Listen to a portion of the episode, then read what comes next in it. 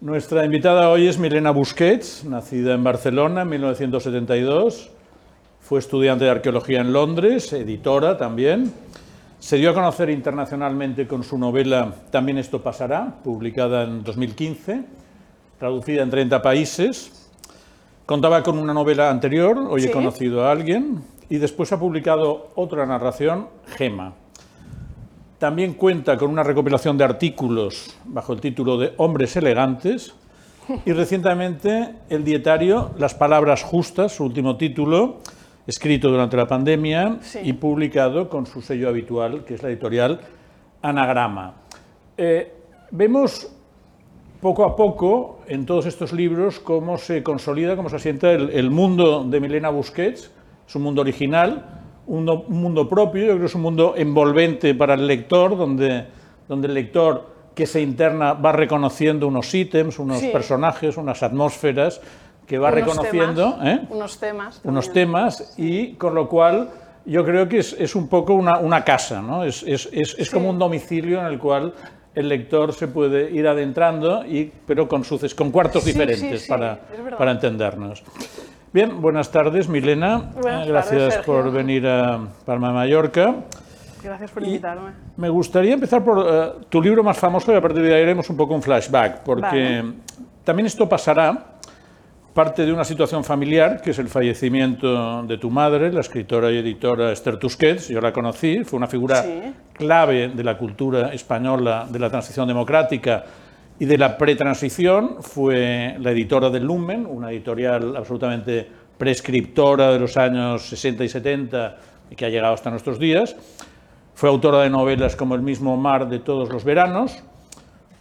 ¿Qué significó para ti ser hija de una persona, de una personalidad tan potente y crecer en este ambiente culto y sofisticado que le rodeaba? Empezando porque te llamas como la novia de Kafka, que eso no todo el mundo puede decirlo. No sé, he ido He ido cambiando de opinión sobre esto, Sergio, porque desde muy pronto soy consciente de que, de que no era el medio normal. Yo estudié en el Liceo Francés, que era un colegio en aquel, en aquel momento pues bastante burgués y bastante convencional. Al mismo tiempo era más libre que los colegios que había en aquella época en Cataluña, que eran o bien muy eh, nacionalistas, que mis padres no querían, o bien muy religiosos, que tampoco. Pero aún así yo era consciente o sea, de que o sea, mis padres estaban separados, yo no estaba bautizada. En casa pues había lo que hablábamos un poco antes, pues estaba Terence Mosh, que un día venía pues con, con, medias de rejilla y se intentaba pues ligar a mi novio. Eh, pasaban cosas tal, pero, pero lo he ido, pues, pues cuando me di cuenta, lo primero es pues, pues un gran rechazo. De repente pues yo quería hacer la primera comunión, yo, yo quería, era más de derechas que nadie sin saber ni lo que era. Y después pues he ido pasando por diversas etapas con mi madre de, amor absoluto y de, rechazo. Y ahora, pues vuelvo al, amor absoluto. Creo que también lo hablábamos un poco antes. Pienso que hay una relación. Mira que he escrito mucho sobre amor y que me he enamorado muchas veces, pero creo que hay una relación capital para las mujeres y es la relación con la madre. O sea, es, la relación, o sea, te puede salvar y te puede fastidiar la vida la madre. Los, padres te pueden dar confianza, te pueden hacer amar a los hombres, pero, pero eh, todo se juega para una mujer en la madre, todo. Y yo pienso pues, que he tenido por un lado mucha suerte y, y, bueno, y por otro lado pues era una, era una persona era una persona que ocupaba ya muchas de las casillas que me podían interesar a mí. Era una persona, yo creo que no es casualidad que me pusiese a escribir en serio cuando muere. Era una persona que ya era escritora. Seguro que no es casualidad, sí. Era una persona que ya era una mujer de alguna forma libre, que hacía lo que le, lo que le parecía. Era una, o sea, habían muchas...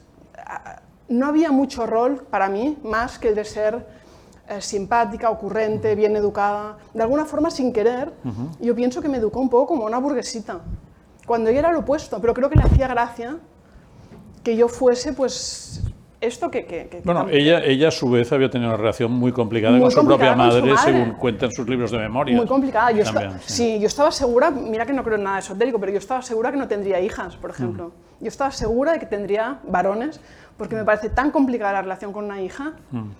que pensé, los dioses me, me darán solo hijos.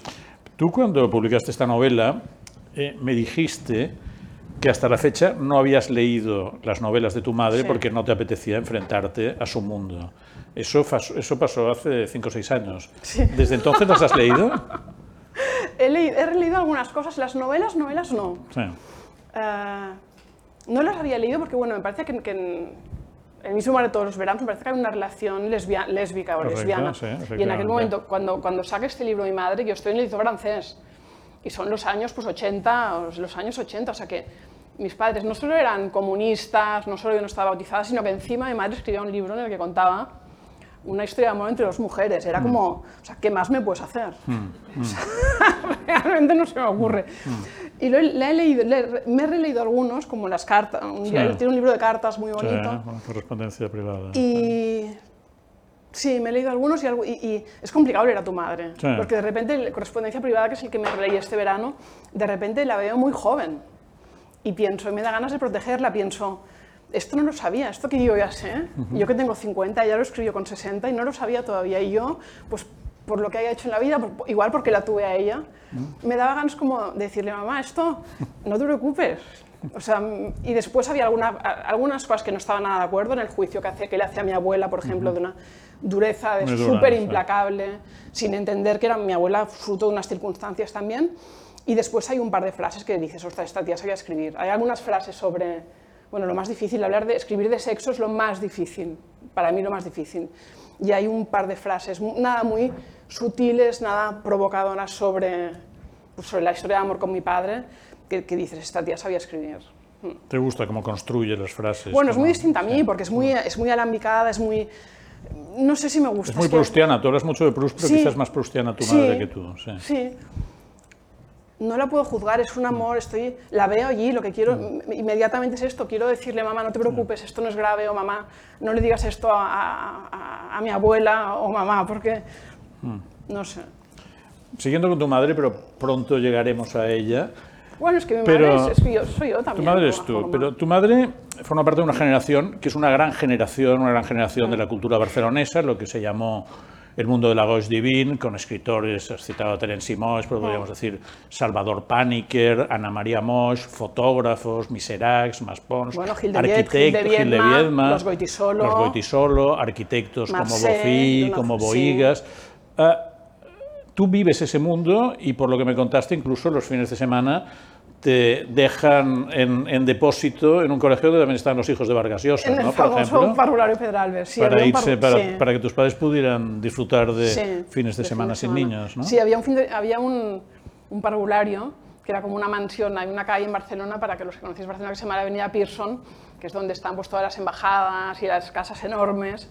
Y había una torre en la Avenida Pearson que me parece que ahora es la, el otro día, con mi hijo, mm le dije, vamos a ir porque quería volverlo a ver, porque yo me acordaba que es una casa un poco estilo suizo, chalet suizo. Bueno, se llama Parvulario Pedralbes y era un hotel para niños. O sea que yo iba al liceo francés durante la semana y el fin de semana pues nos dejaban pues, en este parvulario, que era como un hotel, que yo conseguí que no me dejasen a dormir, que me daba terror. Tenían estas alfombras, que, bueno, aquí hay jóvenes, los que no son tan jóvenes, que eran como, como de vaca, que eran con forma de vaca, que me daban un pánico y en el dormitorio de literas había, bueno, pero bueno, pero entonces, yo qué sé, pues de repente, pues por ejemplo, estaban, pues sí, los hijos de Vargas Llosa estaba yo, pero de repente, pues claro, estaban los hijos de Cruyff, los que seáis mayores, pues el entrenador, el entonces jugador del Barça, después famosísimo entrenador, porque también, él sí que estaba ocupado el fin de semana. Mm, claro, claro. él sí que tenía una excusa. Pero entonces de repente los, los otros estaban más con los otros, bueno, igual actividades lúdicas, ¿no? O estaban escribiendo algo grande. Estaban escribiendo algo grande. No sé, pero sí me acuerdo todo el barullo que se, que se provocaba en el colegio cuando, mm. en las profesoras jóvenes, mm. cuando llegaba Cruyff a buscar a, a los niños. Era como, oh, y, sí, nos daban pan con chocolate y, sí, sí, sí, nos, nos, nos al final tuve que pedir, hay un, escribió un, libro muy bonito que es un, diario que tengo en el que ella escribía cada día lo que yo le contaba y en una de las entradas le pido que, que, me da vergüenza decir que, tengo que, ir a dos, que, voy a dos colegios y que me deje, que, no, me, que no me obligue a ir. No te vuelva a internar en el parvulario Pedralbes. ¿Y esta generación qué juicio te merece ahora? Se ha dicho que es irrepetible y también se les ha acusado de ser señoritos, frívolos, etcétera. Yo creo, que yo creo que eso ¿eh? que dices tú, creo que es una gran generación. Yo lo que pasa es que la viví. Hay casos de, hijos de esta gente que realmente eran padre y madre, los dos muy metidos. Yo, mi padre, era, era un hombre de clase media, no, no escritor, que se tuvo que exiliar a Venezuela, ma- mayor, 13 años mayor que mi madre, con el cual estuvo en Venezuela exiliado para que no le matase aquí Franco. Era, no era, y mi madre no era muy, muy sociable ni muy fiestera, no es lo mismo que si hubiese sido pues, hija de, de mi tío Oscar, por ejemplo, con lo cual eh, lo vivimos un poco más tangencialmente. Su tío Oscar, del que luego hablaremos, es Oscar Tusquets, Oscar Tusquets, famoso que él que sí que estaba muy metido en la Hombre renacentista porque Sí. toca todos los... Exacto, pero muy metido, él sí que estaba muy metido en la cosa civil. Mi madre, en el fondo, mi madre pensaba que todo esto de la apariencia y toda esta frivolidad a mi padre le, le- le repateaba. Y a mi madre, le- mi madre no era carne de esto. Allí había realmente en la Cosa Divine, pues era esto, muchos fotógrafos, modelos. Mi madre era una persona pues con muchos complejos, dificultades. eh, eh, era mucho mejor que, que, que, que muchas, muchas de estas mujeres, de alguna forma, no lo viví, lo viví un poco de lejos. Y, y creo que es una gran generación, creo que no hay duda, y creo que a medida de lo que hablábamos antes, también a medida que va pasando el tiempo, pues no solo, además es que lo que ocurrió es que no eran solo los artistas, no era solo que dijesen, pues estaba Gil de Viedma escribiendo, o estaba Barral editando. Es que yo qué sé, es que hablábamos antes de Carmen Balcells, que no sé quiénes la recuerdan o quiénes saben quién es, que era una, una gente importantísima, que no es ni siquiera una artista, o sea, era una empresaria Carmen Balcells. O sea, que, que- que convivieron a la vez gente muy creativa o gente con muchas ganas de hacer cosas y lo que hiciste tú también muchas veces con el dinero de los padres que les permitía pues, abrir una editorial o, o, pues, construir una casa en cada queso o lo que fuese. Y después habían grandes mentes, yo pienso, de gente que, que empezó a pensar cómo se podía vivir de todo esto. La- yo creo que por- eh, lo que hablábamos también antes, las agentes, que para un escritor, tiene, yo ahora por ejemplo no tengo agente, pero para un escritor es importante, creo que la última agente es Carmen Balcells, sí que es un ejemplar único, que no es... Sí, no, yo creo que es una gran generación. Ahora, pues sí, eran frívolos. Es que yo estoy muy a favor de la frivolidad. Pienso que, eso, hay que ser muy inteligente para ser frívolo, que es mucho más fácil ser profundo y estar muy preocupado y con el ceño muy fruncido todo el día. Bueno, luego volveremos a la frivolidad. Tú, Es mi cruz, es mi cruz, Sergio, la frivolidad. tú eh, antes de llegar a la frivolidad, tú estudias arqueología, con lo cual me pregunto, Sí. ¿por qué ahora estás aquí y no, bueno, ahora no es temporada, pero en verano, sudando en unas excavaciones, pasando No. el cepillo? Porque nunca me importó un pito tampoco. Ya. También es por la frivolidad. Sí. Yo estaba en Londres, había ido un año a Londres, pues a los 18. Mi padre había muerto de cáncer muy rápido. Había sido un año muy complicado y yo sabía que me quería ir de Barcelona igualmente, sabía que quería ver mundo. Y entonces me fui a Inglaterra y estuve un año pues perfeccionando el inglés y pues haciendo cursitos varios, yendo, visitando museos, viviendo muy, siendo muy feliz en Londres. Y me acuerdo un día, estaba en Tottenham Road aún no había móviles, estábamos en una, había llamado por una cabina de teléfono, se estaba acabando el año y me dijo, bueno, pues eh, ahora Milena, o el- ya me contarás qué haces, o el año que viene o te pones a trabajar de algo o, te pones a estudiar porque yo no te voy a pagar otro año. Y yo acababa de salir de ver Indiana Jones, no el primero, sino el segundo, acababa de salir, no sé si tenía, no, me acuerdo si estaba delante del cine o si había un póster en, la cabina de teléfono, pero bueno, lo tenía muy fresco en la memoria. Y como mi madre era siempre una presión, y entonces le dije, ¿sabes qué, mamá? He pensado que quiero hacer arqueología. y se quedó callada, se quedó callada un segundo, claro, nunca me he oído hablar en la vida de arqueología.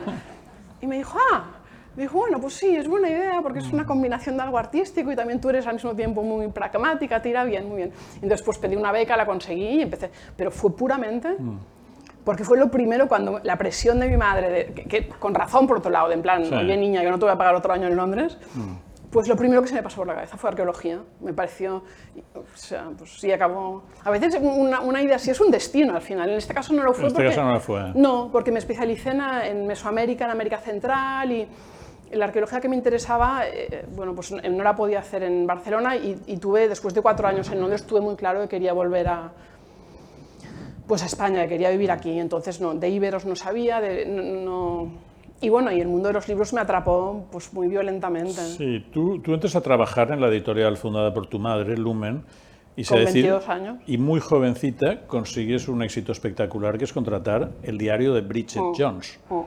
como que fue un éxito en aquel momento. Y, Pero debía, debía llevar ya unos años, porque yo el primer año en la editorial hice cafés. Sí. Y abría la puerta y me, me escondía en el almacén, me mandaban al almacén, lim- teníamos que, o sea, Bueno, claro, ese, era- ese era mundo de la editorial Lumen era una especie de matriarcado. Totalmente. Porque, ¿eh? porque estaba tu madre, las amigas de tu Sí. madre. Bueno, pero- y- lo que pasa es que primero estaba mi abuelo. Sí. La editorial realmente ganó dinero porque Sí. mi abuelo la gestionaba. Cuando muere mi abuelo se empiezan a complicar las cosas. Pero bueno, había una sala pequeña, una habitación pequeña que era el almacén y mi, mi labor principal, con 22 años, recién licenciada de arqueología, era ocuparme que hubiese un número de cada título. O sea, de cada colección, pues el 1, el 2, el 3, que no faltase ninguno, pero si de repente mi madre se le ocurría que quería el 44 y no estaba, la culpable era yo. Y pues un año estuve esto, limpiando, sacando el polvo del almacén y pidiendo. Después eh, hice prensa, empecé a llevar prensa, que es cuando nos conocimos. Que yo tengo la idea como de Sergio, como la primera persona de enormes nervios y la primera persona como del mundo profesional que conocí, que conocí como para, no, no por ser amigos, sino porque era, pues es alguien muy importante en el mundo literario de, de Barcelona. Y no me acordaba que nos había presentado a Moix, ¿estás seguro? Sí, sí, bueno, yo era, eh, estaba en La Vanguardia, en el suplemento literario, Sí. y Ana Moix, hermana de Tennessee Moix, conocida escritora, me llama un día y me dice, oye, me gustaría que quedáramos para tomar un café con Milena Busquets, que es la hija de Esther, que se incorpora Claro. a la editorial, y realmente yo tenía relación con todos los jefes de prensa de las editoriales. Sí. Yo, sí, sí, he venido un día, yo creo que vinisteis a La Vanguardia, La Vanguardia entonces tenía bar, era un, era un diario con bar. Era y- precioso, y- y- La Vanguardia. y estuvimos era en la calle Pelayo, que era donde estábamos en los años, Sí. Sí, primeros, sí, sí, primeros sí. 90 o así. Sí, yo muerta de Y miedo y, de entonces, nervios. sí, y bueno, y entonces entonces, aparece, bueno. y después de esto, después de llevar prensa durante cuatro años, entonces yo creo que mi madre había vendido la editorial a Random House y entonces pasé a ser editora. Y entonces me acuerdo que me pasaron, Bridget Jones me lo pasaron en Frankfurt y me, lo pas- me pasé toda la noche, no sé si os acordáis de Bridget Jones. Después ha hecho la película, igual algunos han visto. des- Es este tipo de carambolas que no pasan casi nunca. Todo el mundo de más de 30 años sabe quién ¿Sí? es Bridget Jones, porque Y yo como tengo o ha visto la película, es un poco ser- un arquetipo, además. de ser tan sí. vieja y de haber Sí. vivido tanto, pienso, tengo que contarlo. Pues bueno, es como la, la carambola máxima es cuando un libro de- que pasa con Bridget Jones, pasa pues con, con El nombre de la rosa, algunos libros que de repente no solo el libro es bueno, tiene algo, sino que después hacen una peli y entonces lo relanza. Bueno, total, me leí el libro por la noche, casi no dormí porque me, me enganchó y porque tal, y al día siguiente mi madre me dijo, bueno, ¿qué, qué, qué te parece? Y le dije, mira, mamá, me, o sea, me moría de risa, no, no podía parar de leer y me moría de risa. Yo lo haría. Y lo hicimos, pero nos criticaron muchísimo. Pero hay, hay que decir que esto es como el gran talismán para un editor, que es un libro que se compra muy barato Sí, porque y de nadie lo repente quiere. se vende muchísimo, porque si tú compras un libro muy caro y luego lo vendes, primero tienes que amortizar lo que te has gastado al contratarlo. Pero es que en este caso, yo creo que es un libro que se Nada. compró por poco dinero. No, nada, ya se- estábamos, ya, estábamos, ya estábamos con Plaza y Janés y lo hablé con las editoras de allí y me decían, no, es que es un humor muy británico, aquí ya verás, no lo entenderán, tal, y sí, pero es muy divertido, vamos a publicarlo. Pues sea, la frivolidad, que es Mm. el hilo conductor. Bueno, esto eh, coloca un poco a Milena en, en un poco el estrellato de las editoras jóvenes de aquel momento, pero en cierto momento la editorial de su madre le había comprado el grupo Bertelsmann, eh, su madre y ella no están muy a gusto dentro, y crean una editorial suya, RQR, que en la que también participa este tío leonardesco, Oscar. Oscar Tusquets. Eh, ¿Qué pasó con esta editorial? Yo no sé si tenía que haberme ido de Lumen, la verdad pienso que es, que es, que es uno de los momentos, a mi madre la, la prejubilan, lo que hacen, pues lo que suelen hacer los grandes grupos, porque ya tenía una edad, y a mí me convierten en editora, en directora literaria, digamos. Entonces, se crean sí, conflictos internos con la que era socia de mi madre, Carmen Girá, que no sé si la llegaste a conocerse, y, y- y mi madre, que era muy joven para jubilarse y sobre todo que seguía con la cabeza lúdica y con ganas de trabajar, se le ocurrió esta idea de otra editorial. Yo pienso que no tenía que haber accedido a, a irme a trabajar con mi madre, que ya Tela. era tela, y con mi tío, Ujú, Más tela. que era súper tela. Sí. O sea, porque, porque lo pasé muy mal en RQR yo. Entonces, fue, eh, el principio, el primer, eh, debemos editorial, al principio, claro, me llevé un libro de Humberto Eco, convencí a Humberto Eco para el libro sobre literatura, llevármelo, me llevé uno de Maitena. O sea, los de Random House me querían asesinar, había una Diana, no había precio a mi cabeza. ¿Tú recuerdas de pequeñita a Humberto Eco como un señor gordo que te hacía Sí. dibujitos? Porque tu madre, la editora de Claro. Humberto Eco, iba a vuestra Sí. casa. Bueno, porque no iba mucho, pero cuando venía a promocionar, claro, la promoción, esto, todo ha cambiado mucho, es verdad. Y la promoción se hacía, pues nada de hoteles ni tal, sino en casa, en el sofá de casa. se sentaba Humberto Eco y iban sentándose periodistas y para mí sí era este señor que estaba ocupando, mi casa, nuestro piso no era muy grande y tal, y estaba ocupando el sofá Yo me acuerdo. Y nos me- hacía dibujitos y para entretenernos. En 1980, la promoción del nombre de la rosa, que todavía empieza como una novela. Claro, pues poco, yo tenía ocho años. De un señor que es un semiólogo, el año 1980, nos llaman a una serie de periodistas Claro. A casa de tu madre, Sí. entonces hay Pues una es especie esto, de claro. merienda cóctel en casa de tu madre con, con Humberto Eco. Pues es esto, que a mí me parecía un engorro tener a tanta gente mayor, adulta, Sí. que no me interesaba nada, Claro. eh, eh, en, en mi casa. Sí. Y él os da un libro para RQR. Claro, él sí, sí, sí, sí. De repente sí, pues esto es, sí. Menos el de, porque también intenté llevarme a Helen Fielding, el, el siguiente Bridget Jones o el, o el de después, Sí. porque ha hecho varios. Y Helen Fielding dijo que no, pero Maitena, que también había publicado en Lumen y que habíamos vendido muchísimos ejemplares, dijo que sí, y, y dijo que sí. Después, en plan, durante dos años ganamos dinero, tampoco muchísimo. Un- el mundo del libro no hay dinero, no hay mucho dinero, tú No, lo no, sabes. no, Y después, pues no, dejamos de ganar y, y no solo dejamos de ganar, sino que Empezaste Es- a perder. Sí, pero tampoco era un- una estructura realmente, estaba, yo estaba en el despacho de mi tío, tampoco, pero sí, no, no, no eran gente, eran dos personas de un talento extraordinario que empezaban a hacerse mayores. Y entonces empezaban, pues, y yo, yo lo contrario, yo he sido muy lenta siempre y empezaba a hacerme joven de alguna forma, debía tener, 30, debía tener ya mis dos críos ya tal y debía tener 35 años.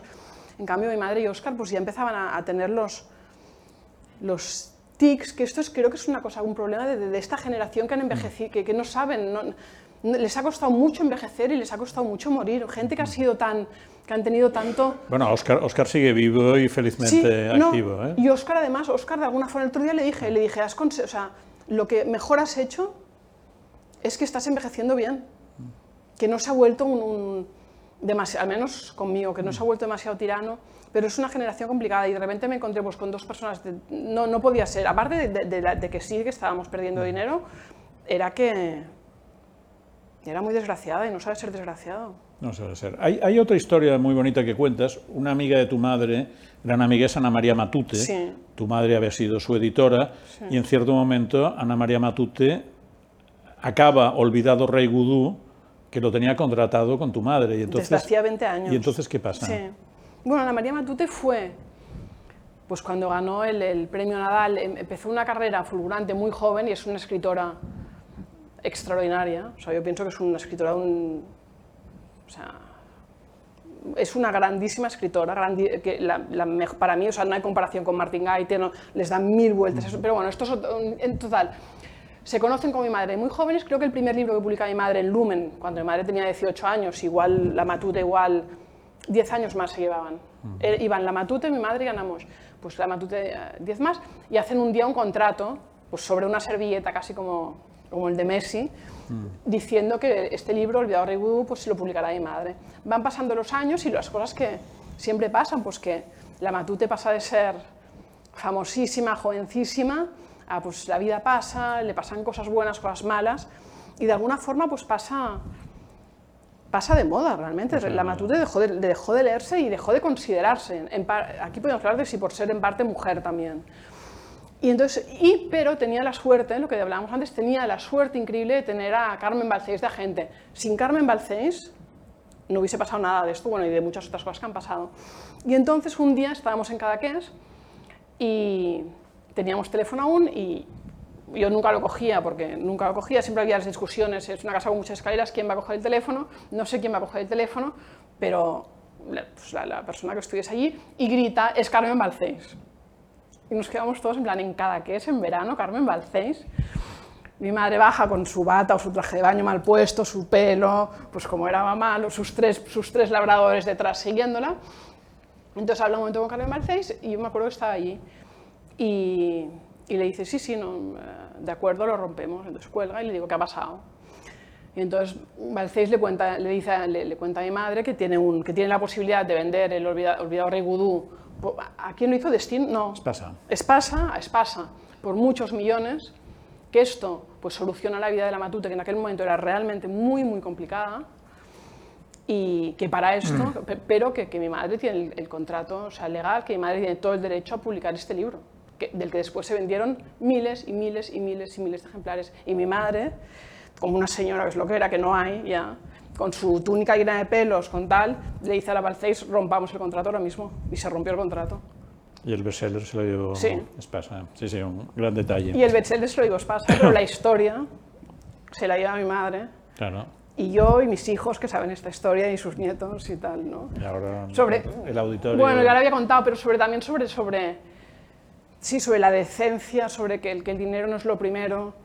O sea, por eso cuando tengo como que tengo, sí, pues mucha, lo invasiva que era mi madre, el perfeccionismo, el que yo nunca esté contenta con nada de lo que hago porque siempre era, lo puedes hacer mejor, pero después también había esta parte, esta parte de, de, de- de- que el dinero no es lo que importa, que el físico no es lo que importa. Había una, había, un- era muy rigurosa mi madre en esto, era un poco... Sí, yo creo que su educación germánica había una cosa muy de principios, principios muy sólidos y muy básicos y, y muy nada gojivin.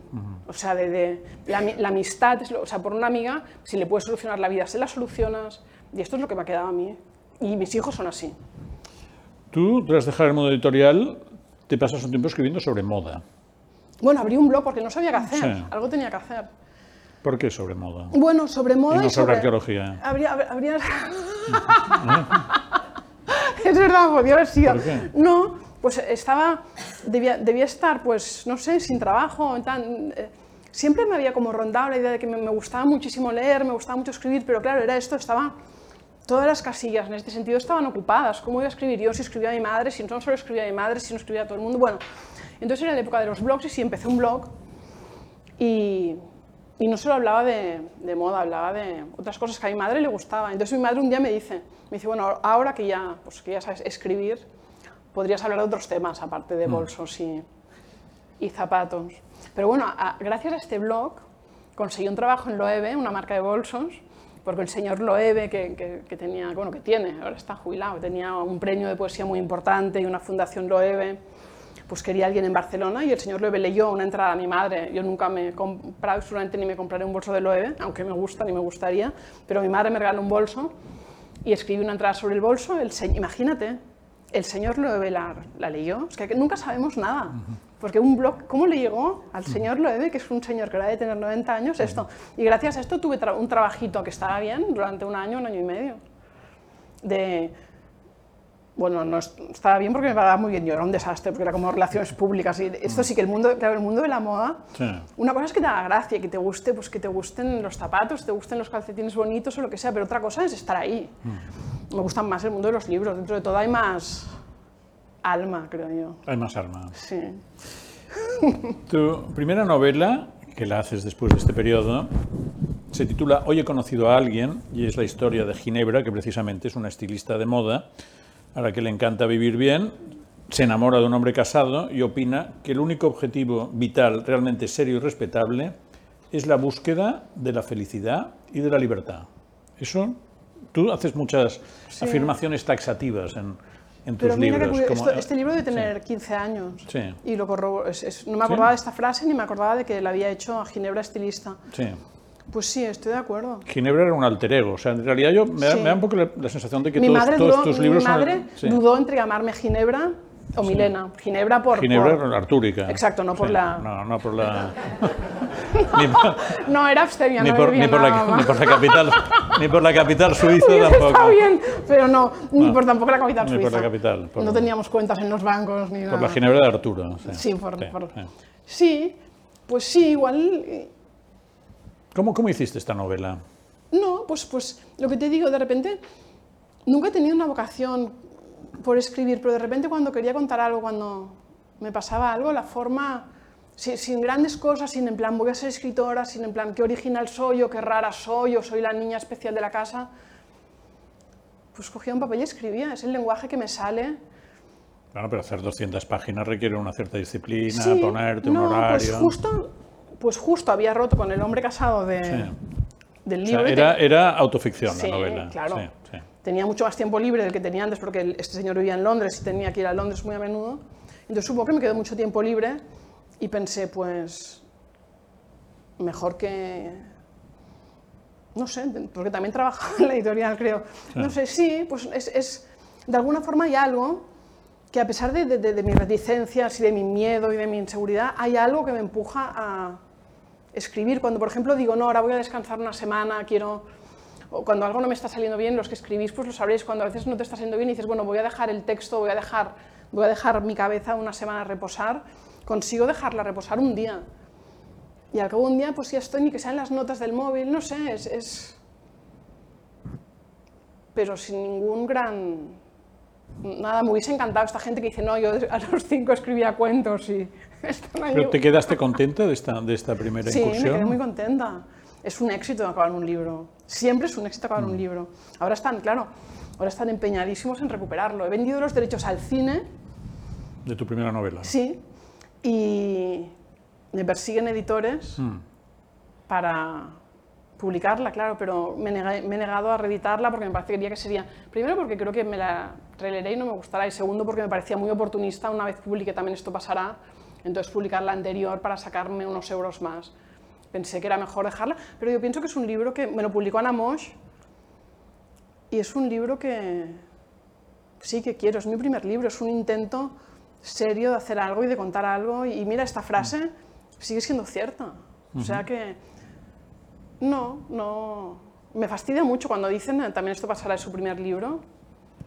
Me fastidia mucho porque me costó mucho el otro también. Sea bueno o malo, sea mediano, los libros malos cuestan mucho escribir también, es mucho trabajo. Los libros malos. Sí, tanto como los buenos. Porque además al principio no lo sabes si te va a salir bueno o te va a salir malo. Y tampoco al final, porque después un libro pues, se pone Mm. De moda rabiosa, te dicen que es bueno y al cabo de, esto lo sabemos, pero y al cabo de cinco años uno se da cuenta Otra que, generación, otras personas. de que- pero ni otra generación. O sea, de repente pasa de moda o de repente pasan unos meses y ya no es...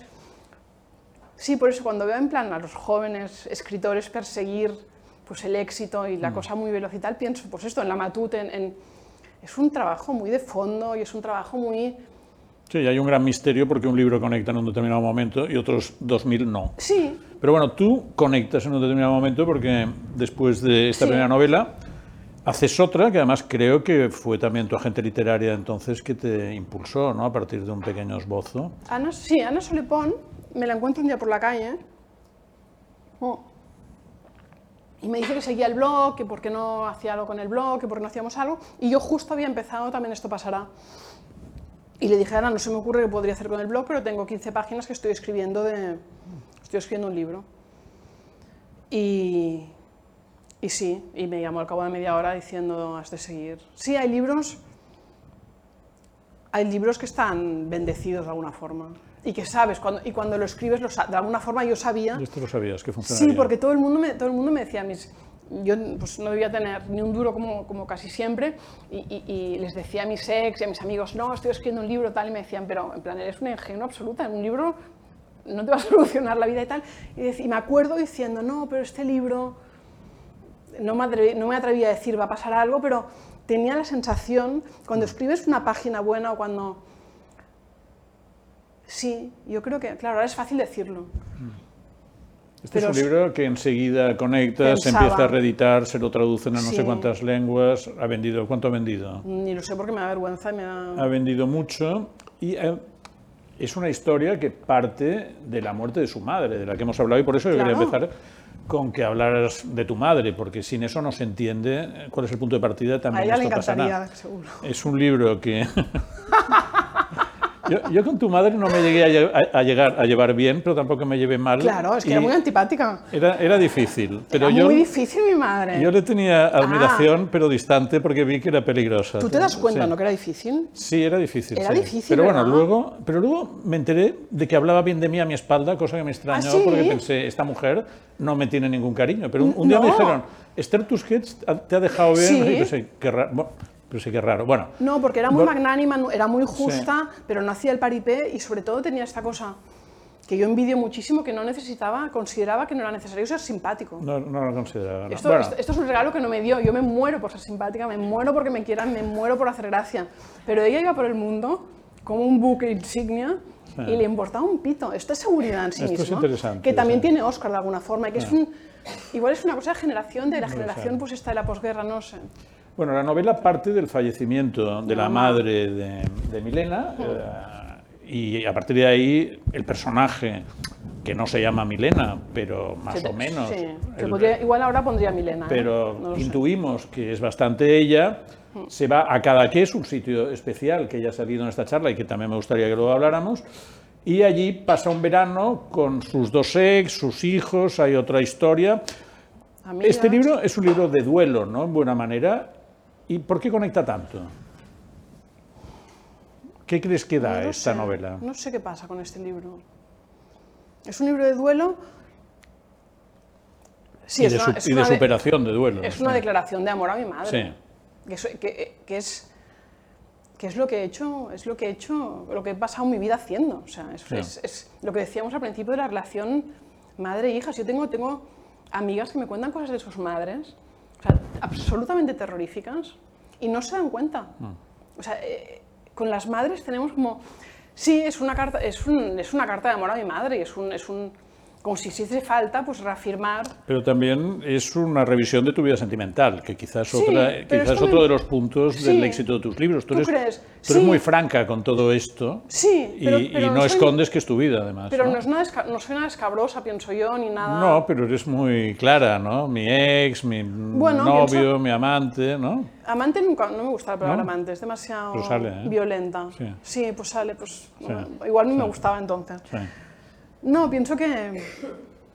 Quiero decir que es muy franca con Sí. tu vida, con No, tu vida privada pienso- y la incorporas a estos bueno, libros. pienso que, pienso que, que- pienso que, que hay un, que tenemos un derecho a, a- a, como escritores y como escritoras, pues sí, a... a- sí, mi vida, mi, mi- mi vida personal, pues sí, es materia literaria. Y, Mm. y, es más, pienso que el hecho, estas cosas que a mí me parecen obvias, que es que, pues, que viniese un señor con medias de rejilla, que era una gran escritora a mi casa y se intentase ligar a mi novio, que mi madre se separase de mi padre cuando nadie se separaba, que, que- mis padres no estuviesen casados, con lo cual yo le decía a mi hermano pequeño, le decía, somos bastardos. Lo decía para aterrorizarlo porque era más pequeño. Que todas estas cosas que yo, pues que, he conseguido vivir como normal, que, tuvies, que, que mis, mis hijos pues sean de dos padres a los que amo y a los que sigo tratando, pues estas cosas que son normales, pues no son normales para todo el mundo. Y- y- y si, y si puede servir pues un mínimo ejemplo para alguien de, de que, de que, vale, yo tengo unos privilegios increíbles, tenía una suerte increíble, pero, pero no sé, la- el- podemos elegir nuestra vida, podemos elegir nuestra vida mucho más de lo que pensamos. Y esto me parece importante, pues, eh, recalcarlo. Y creo que muchas lectoras y, y mujeres mayores como yo, pero también mujeres jóvenes, pues hay un- un- una sorpresa de ver que se puede vivir la vida. Y mira que no he hecho nada, ¿eh? No, he hecho, no es que digas, o sea, no he hecho nada. O sea, la gente, la gente, miles de, o sea, muchísima gente mucho más valiente aquí. Pero sí, me parece, eh, sí, no, no soy política, pero me parece un poco un acto como, como, sí, un acto un poco político de decir, ostras, puedes vivir la vida como te dé la gana. Porque no lo sabemos y, y es de los pocos sitios del mundo donde puedes hacerlo, como mujer y como, pues ostras, apro- aprovechémoslo.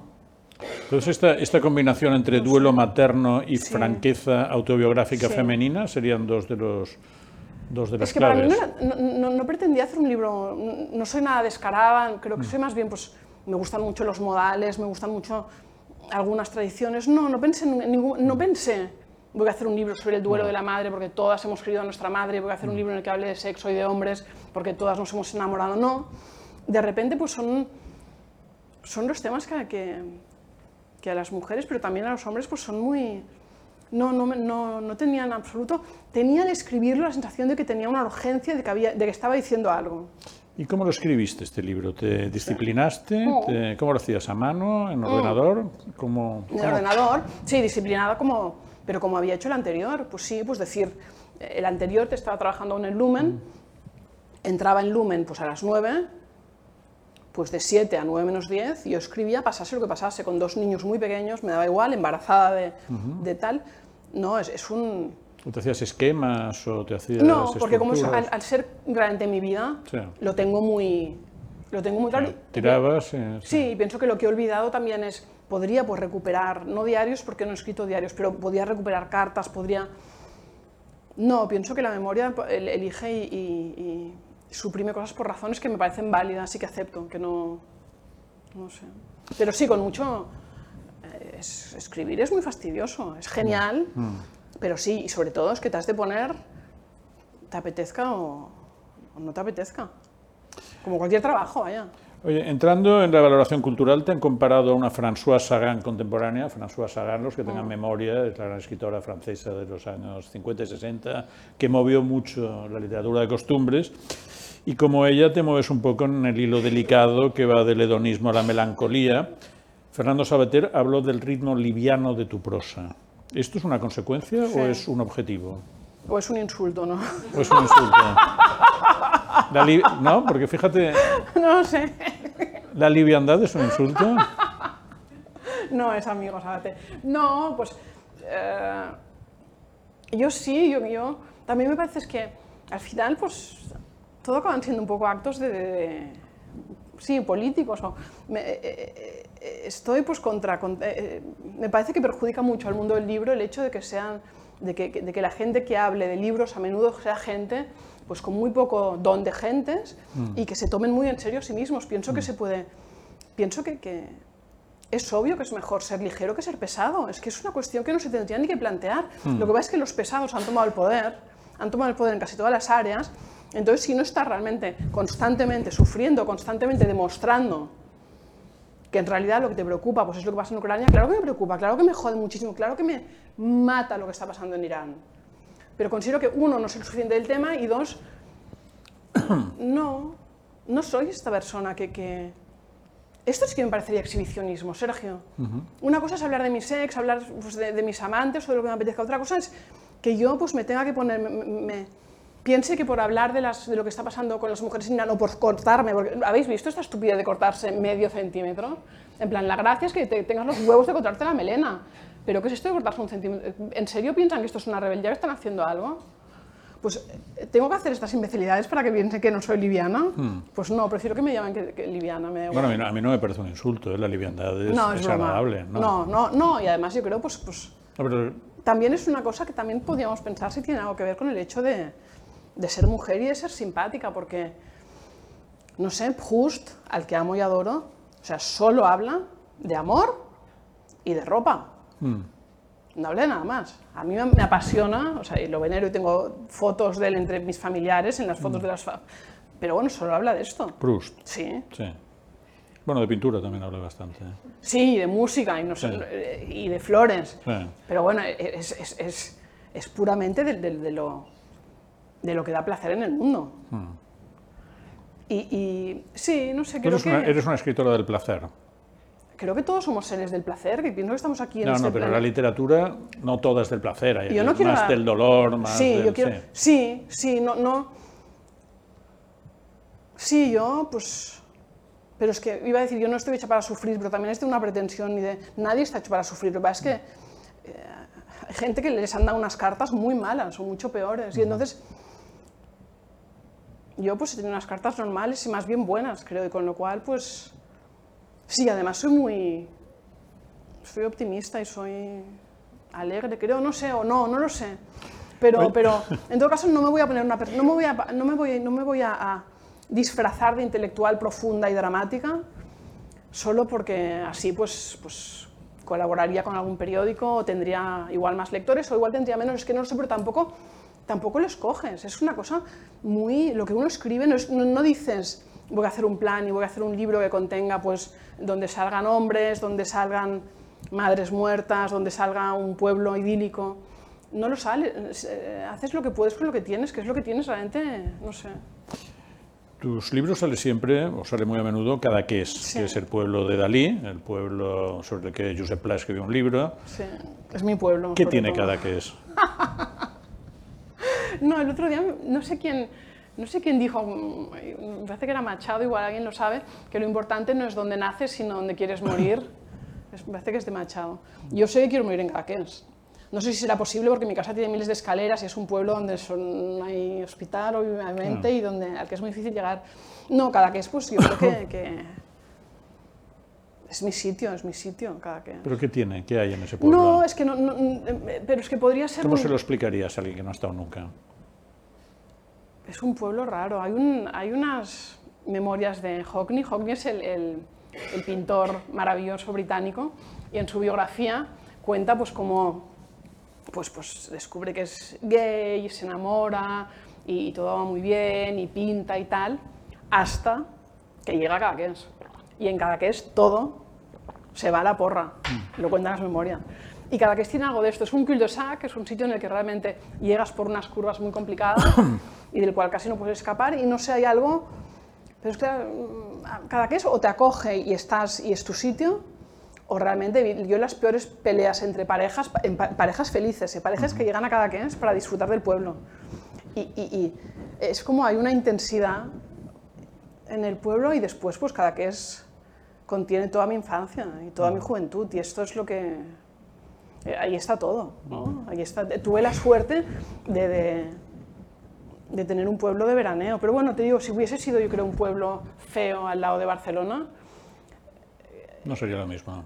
no, ¿tú crees que no? Yo creo que igual sí, porque el descubrimiento, la, primero la infancia y después el descubrimiento de, no sé, los veranos como eran en nuestra época, que eran veranos largos, las bicicletas, la- esto de la, la obsesión esta de la libertad, yo creo que sería igual en un sitio menos bonito que Cadaqués, no lo sé. Pero es, bueno, verdad, es verdad que cada que es un sitio difícil porque cuando se llega después de la carretera aquella que es horrorosa, uno ya no tiene ganas de salir en una semana porque realmente es, es- es dura y es, no hay es un final, es no un final de No hay trayectoria. playas, no hay arena, son playas y de tiene piedra. toda esta zona rocosa que es lo que Dalí le obsesionaba Claro. y lo pintaba. Es, un pueblo especial, por eso, La gente de ahí está, están por chiflados, eso todos, sí, sí, la famosa Tramontana. Bueno. nos odian, casi todos. Eh, tú, como decíamos, has escrito bastante sobre moda y la recopilación de tus artículos se llama Hombres elegantes. Y dices que los hombres elegantes leen a los novelistas rusos, usan ropa vieja, saben cambiar la rueda del coche, supongo que la de antes, pues las de ahora ya no hay quien las cambie, y saben hacer Es que arroz. ahora no se pinchan. Saben hacer, además, bueno, pero si se pinchan es un problema. Y saben hacer arroz a la cubana. ¿Qué es para ti la elegancia? Y sabemos lo ¿Sabes que. lo que ha pasado? ¿eh? Sí. Estoy escribiendo ahora un libro, Sí. el que estoy escribiendo ahora, que también son pequeñas historias, pequeños Sí. ensayos, y he pensado mucho y lo, lo estoy intentando hacer un Hombres Elegantes 2, porque esto, este, este texto que ahora lo dices y pienso, pero qué chorradas y qué tonterías. Debía, me debía importar esto en aquel momento porque debía estar enamorada de alguien que podía hacer esto, Sí. o desenamorándome de alguien que era un incapaz que no podía Sí, ni, cambiar, sí. ni cambiar una rueda. Sí, porque todo, Es- es un todo test es muy- personal, todo es, a a ver, no es, no es en plan la gran idea que tiene Es, es- la es un test muy es duro. saber qué te ha pasado antes el de cambiar una rueda, porque no es lo mismo cambiar la rueda de un 850 Sí. de antes a, Sí. a meterse con un coche de ahora. ¿eh? Claro. Esto es muy diferente. No, pero es que sí. además yo, sí, no sé. Pero Bueno. pienso, pienso que, que es- que este artículo, esto que, que en, el- que en su momento, pues, y que me lo siguen mandando y me lo siguen comentando y tal, y me dicen, pues, voy a aprender a hacer arroz a la cubana, Sí. y hombres muy con mucha voluntad de mejorar y tal. Y pienso que ahora, pues yo que sé, igual ahora Pensarías, ¿qué, qué- lo he de cambiar además- ahora. Lo de los rusos, bueno, los rusos, Chekhov es, Chekhov, Sí, es muy importante para mí. sí. Eh, eh, no, he cambiado, mi definición de los hombres elegantes ha cambiado y, y- y creo que sería muy interesante hacer una definición de ¿Y las mujeres elegantes. Sí, sí, porque esta no la sacas. No. O sea. Bueno, pues yo te pido ahora, dedícale un momento, ¿qué es un hombre elegante y qué es una mujer Claro, elegante? pero es que un hombre, a mí ahora, por ejemplo, un hombre le- me importa eh, un pito que un hombre sea un hombre elegante. Hmm. Me parece... No te importa un pito, pero en tus libros estás cada dos por tres hablando de elegancia. Sí, o sea que sí, pero- un pito no te importa. Es, una palabra que le he cogido mucha manía, Sí. ele- elegancia, y pienso que... Sí, no sé, no me, me- me- Estas definiciones me importaban muchísimo y ahora pues... A la gente que quiero, la, la gente que, o sea, o sea, la gente que quiero para mí es la gente... Ya sé que no lo son, pero para Hmm. mí son los más elegantes. Mi madre, esto con su túnica llena de pelos de, Hmm. de labrador, que en aquel momento me horripilaba y le pegaba unas broncas terribles y entonces ella se enfadaba conmigo porque no la dejaba en paz y tenía razón, pues ahora me parecería elegantísimo.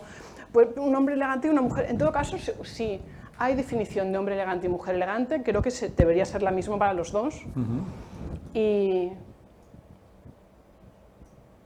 No sé, me, me importa, o sea, te iba a decir un hombre elegante, pues es un hombre decente, me, me, me interesa mucho más, pues sí, en este, en este momento quizás siempre, el- pero depende, porque después pues veo unos calcetines bonitos como los de él y me encantan y me fijo al momento, o los zapatos, o, o me fijo también en los tuyos y me, me encantan y, y pienso tengo unos parecidos y son Burlington igual, Sí. ¿ves?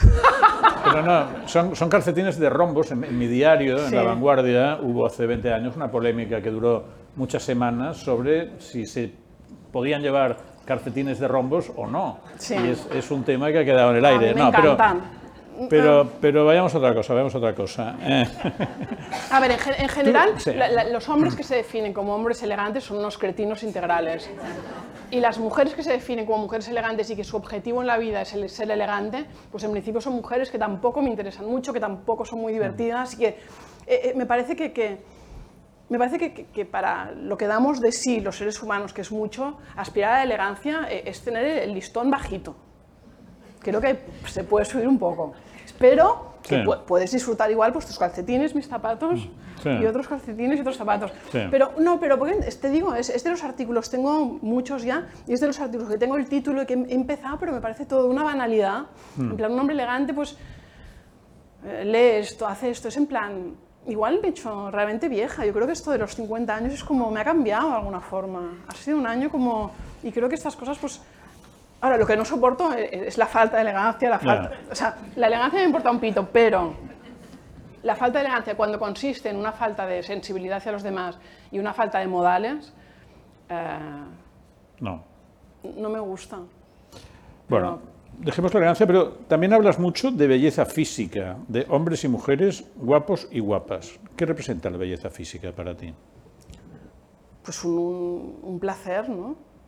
Me, me, me hace muy feliz ver a gente guapa, igual porque nunca, pues nunca lo he sido, nunca, tampoco nunca he tenido, bueno, para mí mis novios eran guapísimos, pero la belleza física, me- como todos, tengo como todo lo que, ya sea la belleza física o ya sea el talento extremo, los regalos de los dioses, o sea, Mozart, Picasso, o sea, la, eh, Romy Schneider en cuanto a belleza física, Tazio, el actor de, Muerte en Venecia, cuando, cuando hay algo que, porque yo, pues, y nosotros nos lo curramos, lo trabajamos, hoy pa- para seducir a alguien y convencerle que te quiera, pues es un trabajo. La gente que realmente, que, que los dioses te han tocado con la varita mágica y puedes hacer, componer música de esta manera o tener una cara, pues, pues he dicho Romy Schneider, pero, pero hay, hay más mujeres, pues sí, no, nunca me... Entiendo la, la- la- pues que, que- que está bien esforzarse y soy la primera en hacerlo, pero hay algo que me... Porque, o sea, ¿cómo puede ser? Pero ¿cómo puede ser que, que me parece tan maravilloso como que, pues, sí, pues siendo cursi, pues como, como ver amanecer. O sea, un- el otro día fui a un, a un acto en Madrid y de repente salió, mira que no me gustan nada los modelos, y salió a recibir un premio un modelo, que yo no, no- modelo eh, holandés, que es un señor mayor, y, y, realmente, o sea, me quedé así porque pensé, pero qué guapo, y le dije a, a- la persona que tenía, le dije, qué guapo. Y, y creo que es un regalo, creo que además, y creo que hay algo puritano en, en- en- en intentar pues, eh, rebajar la belleza de los demás, o en intentar decir que no, que no importa, o en intentar decir que son idiotas, que los guapos o las guapas son idiotas. Me- hay, un- hay una forma de puritanismo y de anti...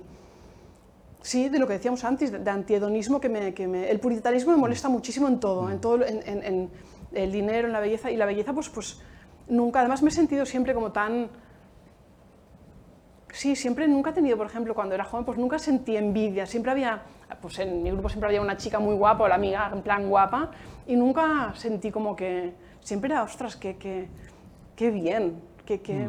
No, es importante la belleza, yo creo que es muy importante y- y Sí, es importante en cuanto a esto, es como un regalo, porque también, por ejemplo, me molesta muchísimo, empiezo a tener muchas amigas operadas o que están pensando en hacerlo y, y- y esto me parece, lo, y, y- si hablase, no lo hablo con ellos, pero si lo hablase me dirían que es por, para seguir siendo, además siempre son, las que se lo hacen siempre son las más guapas, las que, no, las que envejecerían, envejecerían mejor, las que no tienen necesidad y, y, en cambio esta lucha contra el tiempo, en cambio me parece obscena, me parece una falta de respeto a ti mismo, me parece que es una muestra de no tener alma, pero la belleza, claro que tiene alma. Es que además, o sea, a Alain Delon, o sea, Alain Delon yo estoy ya en plan temiendo cuando muera Alain Delon, porque, y ahora ya, pues es muy mayor, está... Ha pedido la eutanasia. En f- Es mentira esta noticia. Es mentira. Creo que es mentira, sí. No es verdad. Pero pienso, cuando deje de, de, de haber en el mundo un- la- el rostro de Alain Delon en las películas de, de Visconti, que es como... Me gusta mucho Visconti. Sí, y creo que es que es. Ostras. Sí, sí, no, está bien, está muy bien, está muy bien. Pero eh, esto no es razón para aguantar a un, to- para un guapo, aguantar un guapo tonto que nunca los ha aguantado, ni para, desde luego, ni para invertir nada de dinero en, en- en llegar a esta belleza, porque la belleza de la que te hablo es como, o sea, por muchas clases de músicas que hagas, pues no vas a ser Mozart. pero, pero es como una cosa que nos ha sido dada a los humanos, es como demostrarnos lo, lo, lo, lo lejos que podemos llegar. También, por ejemplo, me encantan los documentales de animales salvajes, porque ves a los guepardos, los leones, y hay una belleza como tan, que es como, ostras, o sea, no sé si creo en Dios, pero o sea, el mundo da tanto de sí y da esto de sí, o sea, da esta cara. Esta cara hablando pues, de, Claudia Cardinal y de, de, de, Silvana Mangano, de quien te guste a ti, pues me hace muy feliz, porque es como, no te da un poco optimismo, en plan, es, es una mierda, nos morimos, estaremos enfermos, perderemos todos la belleza, los más guapos y los más normales, pero ha habido esto, esta cara está, está bien. Ahora, otra cosa es serlo, creo que, que, que, a algunos les jode la vida, creo que es, creo que es complicado, creo que cuando eres uno de estos 10 personas en el mundo tan extraordinarios, físicamente extraordinarios, creo que después, eh, no sé cómo se debe vivir, pero me gusta mucho la belleza, sí, no me... Como la película, ¿no? Aunque ya nada pueda devolvernos la hora del esplendor en la hierba y de la Exacto. gloria en las flores, no debemos afligirnos, pues la belleza permanecerá inalterable en el recuerdo. ¿Ves? Natalie Wood y Robert... Pues ves. ¿Natalie Wood? ¿Quién era? Sí, ¿El Natalie Wood y el, el actor quién era? No, el Warren Beatty. el Warren Beatty. Warren Beatty, qué bonito. Oye, a propósito de Woody Allen, has escrito una cosa que me desconcierta un poco porque acabas de decir que crees que los hombres elegantes y las mujeres elegantes lo son por el mismo concepto. Pero a propósito de Woody No, Allen... creo, creo, ya te diré cuando, ¿Eh? cuando acabe el libro, eh, creo, creo que en los artículos estos que, que- o Sí. ensayos que quiero hacer para mi nuevo libro, creo que, que tiene que ser, debería ser equiparable la elegancia para los dos. Pero no sé, Sí. igual pienso un poco más y te digo no, pero creo, pero a ver, Woody Allen, Sí, sí. Woody Allen dices que no hay ningún artista vivo capaz de hacer una radiografía más precisa, sutil y extraordinaria del alma femenina. Sí. ¿Qué es el alma femenina y qué le diferencia del alma masculina? Claro, pero es que esto es como en plan... Bueno, tú lo has- es una frase tuya. A ver, Es yo como- te la pregunto porque No, te la he Woody, leído. a Woody. Allen, a, a- Woody Allen es obvio, Sí. también le pasa, pues, también le pasa a Igmar Bergman. Es obvio que le interesan mucho más las mujeres. A Wo- Woody Allen lo puedes acusar de lo que quieras. Es verdad, a mí me parece mal que te cases con tu hija o hijastra, con la cantidad de mujeres que hay en el mundo. Eh, hay o sea, tengo mucho decir sobre Woody Allen porque por un lado pienso que no, eran, Sí. o sea, no, no le han condenado por nada, pero por otro lado se ha casado con su hija. Esto, esto es la verdad. Pero bueno, pero pienso sí, pienso que Woody Allen, pues a Woody Allen le gustan las, las, las mujeres y entiende, a Woody Allen le interesan. Primero se interesa a sí mismo, mucho, Sí. como casi todos los artistas, Mm. Aunque vayan de, de fal- de- de humildes. Y después creo que sí, que... que eh, ¿Cómo se llama? La de Tres Hermanas se llama. Entonces, hermano, um, Tres Hermanas, la de ya- Chekhov, ya pero la que... Ya, ya sé la que me dices. sí. Hannah y, Hannah sus, herma- Hannah y sus hermanas, hay una radiografía de, de- tres mujeres tan distintas, de la relación entre ellas, de amor, de... Digamos, entonces, más que el alma femenina, serían las almas femeninas. que Sí, bueno, pe- pe- sí, las almas son la... O sea, tenemos... Somos muy, par- muy parecidas, yo pienso, y, y- Las mujeres. pienso que todos somos muy parecidos. Y pienso que esta es la gracia, pienso que, que los escritores igual, igual nos dividimos un poco entre los que Pero ¿cuál- necesitan demostrar a todo, a todo precio que son únicos y distintos y los que nos fascina que seamos todos tan parecidos y que trabajamos con esto, con el acércate, somos iguales. Pero ¿cuál sería esto. la diferencia crucial entre el alma femenina y el alma masculina? Si es que Entre el alma no hay diferencia. ¿Yo tú crees en el alma? Esto es Ah, un yo sí, poco claro, que cínico, claro, sí, no, yo no, no, Vale. en absoluto, yo creo yo creo en el alma también. en el alma, sí. Yo también. El alma es igual en hombres y mujeres. Y después, pues, pues nosotras lo hemos tenido y lo tenemos mucho más difícil. La diferencia básica, yo pienso, y las diferencias que puede haber entre hombres y mujeres, aparte de las biológicas y físicas, es que todo nos cuesta el triple. Escribir incluido y publicar incluido. Y, y más diferencias, eh, nos interesa, bueno, las mujeres nos interesa, las mujeres somos, por esto pienso que, que la literatura de alguna forma va encaminada hacia, va, va, va a caer en manos de las mujeres, no solo por el Nobel ¿no? que solo habla de sentimientos y de cosas puramente, en, en teoría, femeninas.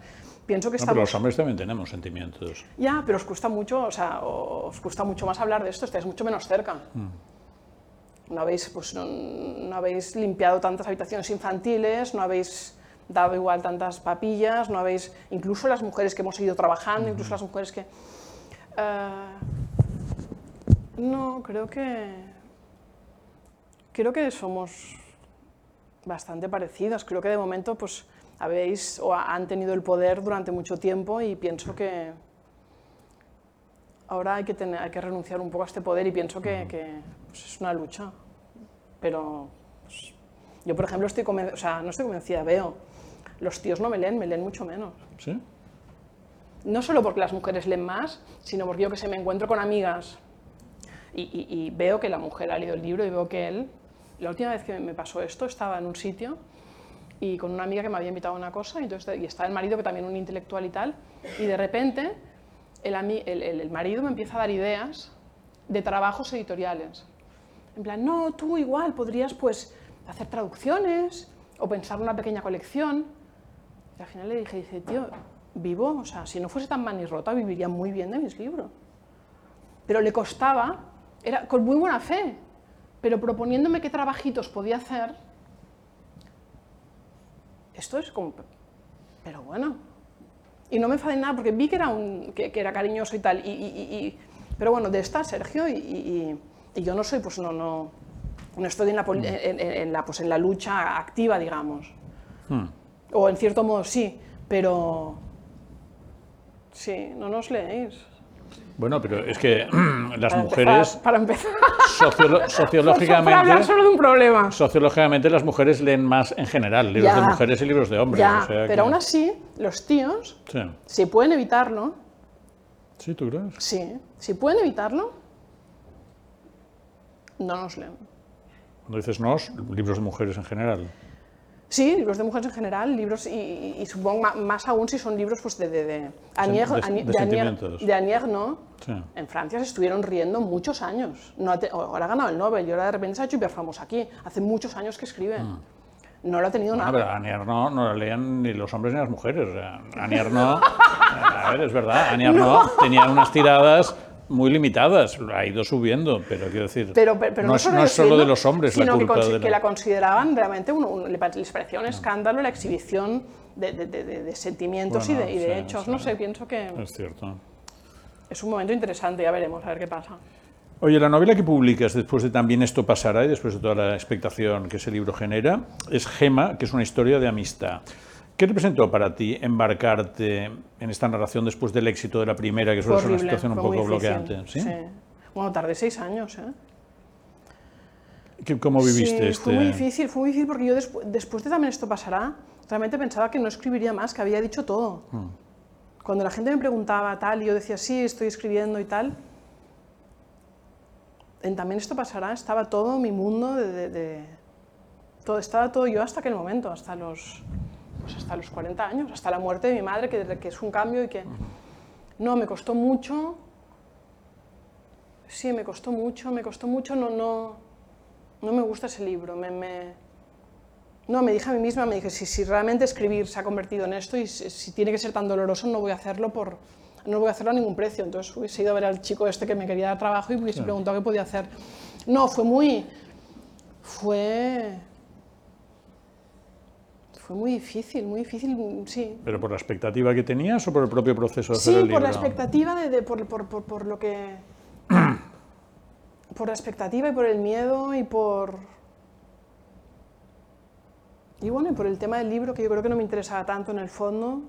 No, notaba, lo que había notado con... con También esto pasará, no lo notaba. Y escribía y en algún momento me podía divertir, pero no había esta esto que, que, en las palabras justas pues volví a sentir como de, y que, y que siento cuando escribo para la prensa, esto como es que sabes cuando estás haciendo algo que vale la pena. Sin embargo, ahora una persona me acaba de comentar que se identifica mucho con este sentimiento de una amiga de la infancia que le pierdes de vista, que luego... Sí. No, hay gente que dice que soy muy cruel con este libro y que mm. dentro de 20 años lo leeré distinto, no sé, mm. no... Me hubiese gustado ya pues eh, pasar directamente a, a las palabras justas, eh, dejar la ficción no es para mí, no soy buena en esto.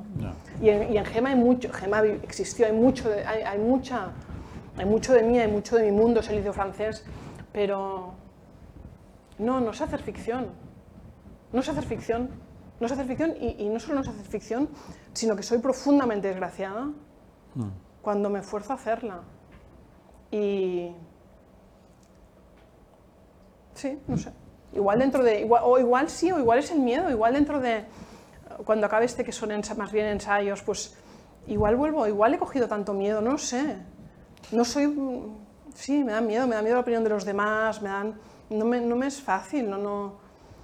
Todo, además, todo me- me- el mundo del libro para mí pues está lleno de esto de ecos de, de- de- de la insuficiencia que encontraba mi madre de alguna forma en mí, del, del tienes que hacer siempre más. no, no es, lo he escogido, pero al mismo tiempo lo he escogido relativamente y hay como...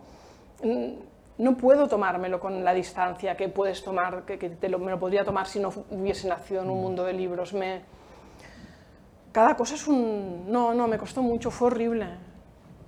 Lo pasé muy mal. Admiro tu sinceridad hacia un libro tan reciente porque... Ya, pero ¿por es qué crees que saqué otro tan junto? Para sacarte...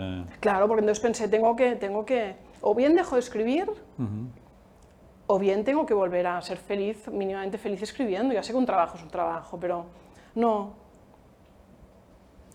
No. Vamos, vamos a ir al último libro y también hacia el final de esta charla, final en el cual les pasaré a ustedes la palabra, o sea que durante 10 minutos o lo que Pablo permita, pero vayan pensando lo que le quieren preguntar a Milena Pues Busquets preguntado durante tú- me has preguntado 10 todo minutos. tú. Siempre, siempre quedan cosas y seguro que... Siempre hay una persona loca entre la audiencia que ahora que, que- sacará una pregunta de Su- persona loca igual. Su, ulti- su último libro, las, Las Palabras Justas, es un dietario de la pandemia de un año. Eh, un libro de nuevo muy sincero. Explicas que mantienes una relación con un hombre más joven que tú, que también es un tema, digamos, Ah, de sí, nuestro sí. tiempo. Sí. También es un tema. Es hay, un un des- tema. o sea, hay una injusticia, hay un desequilibrio. Sí. Esto lo cuenta Agnoya. Porque ¿Lo cuenta, también, eh, Annie también tiene Sí, dos libros sobre sí, una historia, sí. historia de amor con hombres más jóvenes. Sí, esto es, es- es- también, sí, de alguna forma al final uno vive, pues, también hay como un acto de, de- de reivindicación de hacer lo que te dé la gana. Sí, pues es, pues para los hombres es muy evidente que no hay ningún problema de, de salir con gente más joven, y de repente, si una mujer buenamente se enamora, no porque sea su práctica habitual, o, o se enamora de alguien más joven, pues es como un- realmente un escándalo. Yo pienso que en este momento es más fácil entrar, me sería más fácil entrar en un bar cogida de la mano de una mujer Hmm. que cogida de la mano de un tío que tiene 18 años menos que yo. Es muy bestia, es una absoluta locura. Y me encuentro reacciones, pero que no pensarías, de gente que no pensarías, porque más claro les da como, eh, esto sí que también es como, como de repente los tíos de 50, 45, 50 que están como en máximo, se creen que están como que el mundo suyo, que está máximo poder, que ellos se pueden ligar a los de 20, a las de 30, o nosotros, nosotros nos pueden mirar de reojo con no muchísimo interés tal vez, o sí, no sé, depende de lo que hagas, pues de repente te ven llegar con un tío pues de 30 años y les fastidia, o sea, la furia, o sea, lo he visto, Sergio, ¿eh? Eh, la última, el último me, me pregunto, me dice, ¿es tu hijo o es tu novio? Y me quedé, mira, sabía perfectamente que no era mi hijo. Y, y me dijo, no, es una broma, eh, jaja. Y le dije, no tiene ninguna gracia la broma. Sí, es muy, eh, es muy injusto, pero también, también os lo podíais, o sea, también podíais pensar que esto iba a llegar. Porque era obvio que iba a pasar. era, es una obviedad absoluta que, que, que, que, pues, que, que- que estamos físicamente, como esta, idea de que, pues, de, que, de que los hombres de 50 están fantásticos, los hombres de 50 están tan mal como puedo estar yo. O sea, regulares, ya no tienen 20. Esto de que son tan atractivos, que se lo han creído ellos.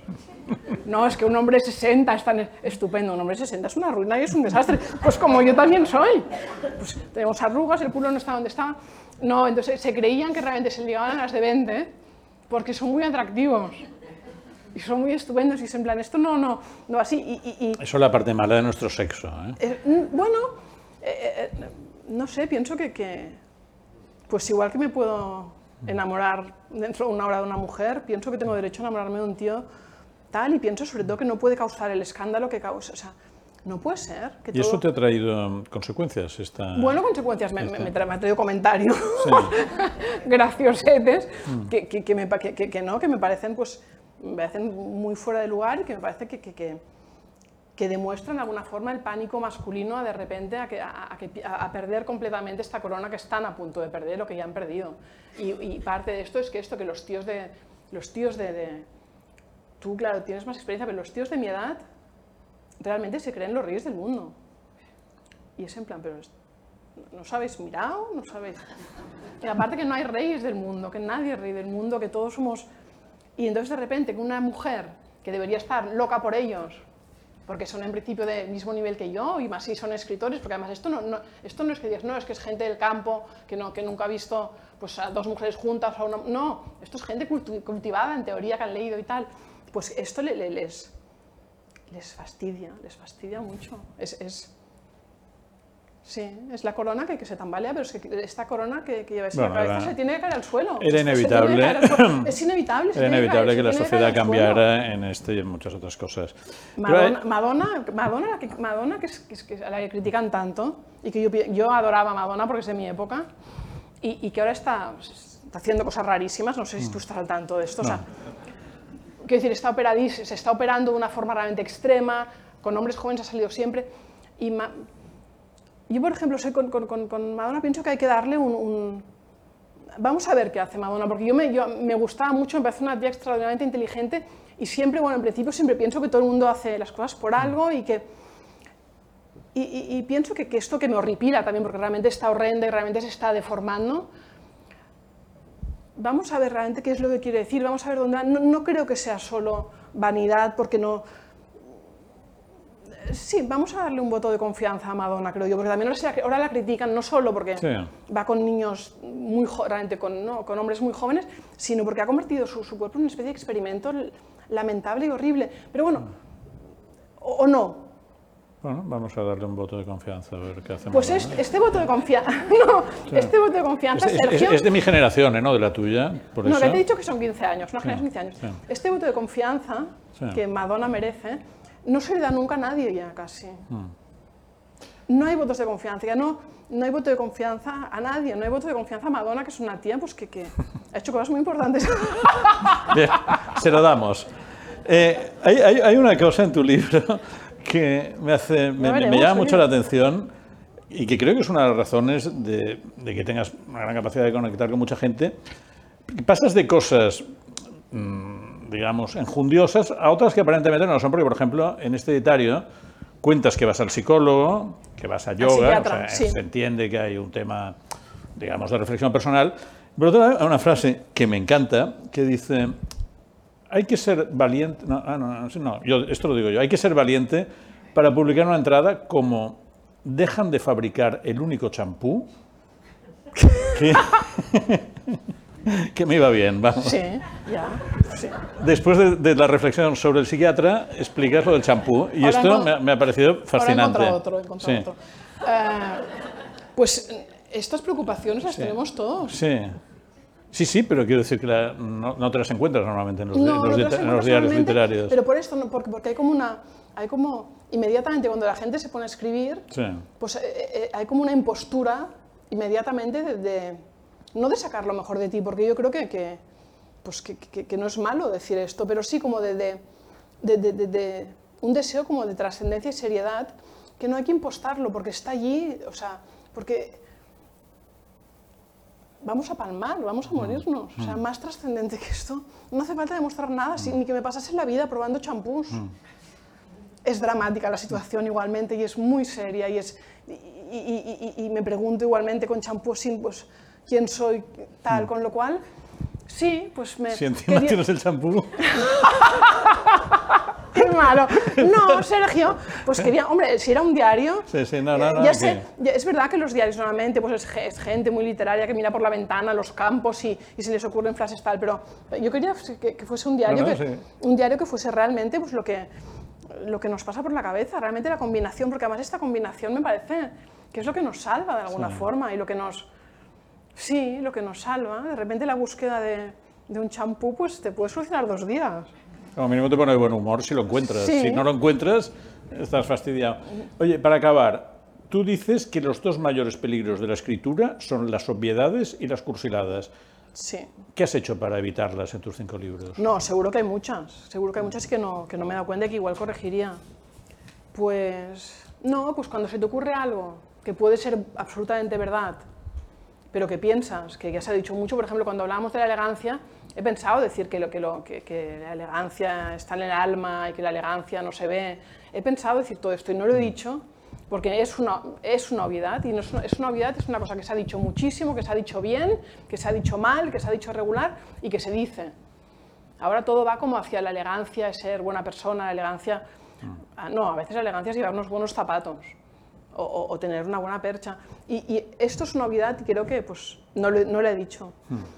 Y pues intentar esto, intentar cuando algo, aunque, aunque, aunque lo piense yo, aunque piense realmente que en este momento me interesan otras cosas, si, si, si está dicho ya, pues no lo digo, sin, sin investigarlo realmente, sin ver realmente tal. Y, y- y- y la cursilería, pues, es una forma de puritanismo, por esto me molesta tanto. Es una forma de, de- de- sí, de puritanismo, de no, es una forma de no reconocer, pues esto, lo dramático de la situación, que yo, pues aunque intente pues, ser feliz y hacer feliz y hacer reír a la gente, soy muy- tengo un fondo muy dramático y soy muy consciente de, de- de que, pues, que esto se acaba de alguna forma y se acabará para todos. También esto pasará. Pero ho- hoy me he tenido que tomar medio tranquimacín para coger el avión y son 30 minutos. Y estaba convencida, además, y he dejado como la casa como arreglada, como una persona chalada, pensando, si me muero, yo qué sé qué pensando. Pero, en fin, pero no solo cuando vuelo, que es un miedo muy común, pero, pero pues sí, que, que, que, que la cursilería no, no, la cursilería no, no, no, no. La alegría sí, pero de- y, y- y- y- y- y el drama también, porque esto es muy nuestro y porque me gusta mucho, pero la cursilería, la, la, la, la cursilería que es como, como lo, para siempre, eh, que, es como la- lo- el amor para siempre, lo que sea para siempre, pues es que es- además es una mentira, es un engañabobos. Has de poder vivir con el no para siempre, creo yo. Y todo lo que es... Sí, me, pero bueno, no sé, pero también pues, depende. Bien, yo creo que Milena Busquets nos ha ayudado a reflexionar No sé. con liviandad, pero sobre todo con sentido del humor, que esto sí que es un Sí, elemento también, de la tú vida. también tienes ¿eh? mucho. Bueno, Eh, pero ahora eh, os propongo o les propongo que durante 10 minutos planteen sus preguntas o reflexiones a, a Milena. ¿Quién, quién empieza? Ahí hay, ahí hay un... Sí, sí es breve, ¿eh? Por eso. Eh, en mi caso soy no- novelista de ciencia ficción desde los 10 años, tengo 35, y me ha llamado la atención el comentario que he dicho de que le daba miedo, de que le daba miedo hacer ficción. Al menos desde mi experiencia, mm, el cielo es el límite. Basta componerse y no tener miedo a innovar y a buscar lo que se quiere hacer. Sí, Concho, desde mi propia experiencia, solo pues, eh, quería decir esto que me ha llamado ¿Tú escribes? la, atención. Sí, Claro. tengo hecho más o menos el mismo número de libros que usted. ah, qué bien. He publicado tres. Pero eres mucho más joven. Bueno, llevo escribiendo desde, desde- desde hace mucho. Y desde siempre me tuve algo muy claro. No te busques límites y busca fuentes de, de cualquier lado, hasta de lo más tonto que pueda decir cualquiera, te puede servir porque aunque no cojas, lo, cojas todo, todos los elementos, incluso un elemento de cualquier fu- fuente y no de la que menos te espere, de la que menos te esperes, pues a la larga te puede hacer. Sí, estoy totalmente de acuerdo. Sí. A menos yo co- como escritor puedo decir que no te marques límites. Está. Pues lo intentaré, sí, estaría muy bien. Tienes toda razón. Hola. Mira, jo te volia donar les gràcies per tot el que has escrit, que m'ho he llegit tot i he disfrutat a les, Ah, gràcies. a les lectures. I era un titular que vaig veure arrel de la teva darrera dietari, Sí. que era, hi va haver titulars, diferents titulars, i un era La bondat és una forma de dissimular la manca de talent. És una frase que me va impactar, com Sí. moltes altres de teu dietaris, perquè te trobo, no sé, m'agrada molt, no sé si és una manera de provocar, te trobo així provocadora, m'agrada molt Sí, que mesclis m'agrada, sí. lo de xampú amb això, i aquesta frase me va dur a tenir moltes converses amb amics, amb companys i tal, perquè me va, me va impactar, sí, me va fer pensar molt i res, només era comentar. Sí, era, era una mica, doncs, jo crec que ho vaig escriure doncs, doncs, una mica doncs, en contra sí, d'aquest d'aquest puritanisme de, de, de, de tots som tan bons, tots som iguals, tot... Clar que, que som tots iguals, però també hi ha, don- doncs, no sé, intentar fer alguna cosa doncs, creatiu, artístic, doncs realment eh, la bondat serveix poc, perquè realment has d'arribar has d'arribar tot, tot lo lluny que puguis arribar tu, que pot ser no molt lluny o pot ser molt a prop, però Però, i a més també em sembla, també jo crec que ho vaig una mica pel columnisme... Todo el mundo entiende catalán, ¿verdad? ¿No? Pues a, voy a en castellano. Eh, ¿No te importa que sea en castellano? No, no. Pues también lo dijo un poco por, por el columnismo este eh, buenista, de alguna forma, que me parece que es como una forma de, de, de, de exhibicionismo, de, estoy con las batallas buenas, de, pues eh, he amado mucho a mi mujer, pues mm, soy muy sentimental, pienso soy muy sentida, ¿no? me, pongo a llorar, pero, pero hay un... sí, la exhibición de la bondad me, me molesta porque además la gente realmente bondadosa he conocido, por ejemplo mi madre, era una persona a la que los demás consideraban borde, porque no iba de esto. Entonces, que cuando... Bueno, distante, borde es una palabra un poco...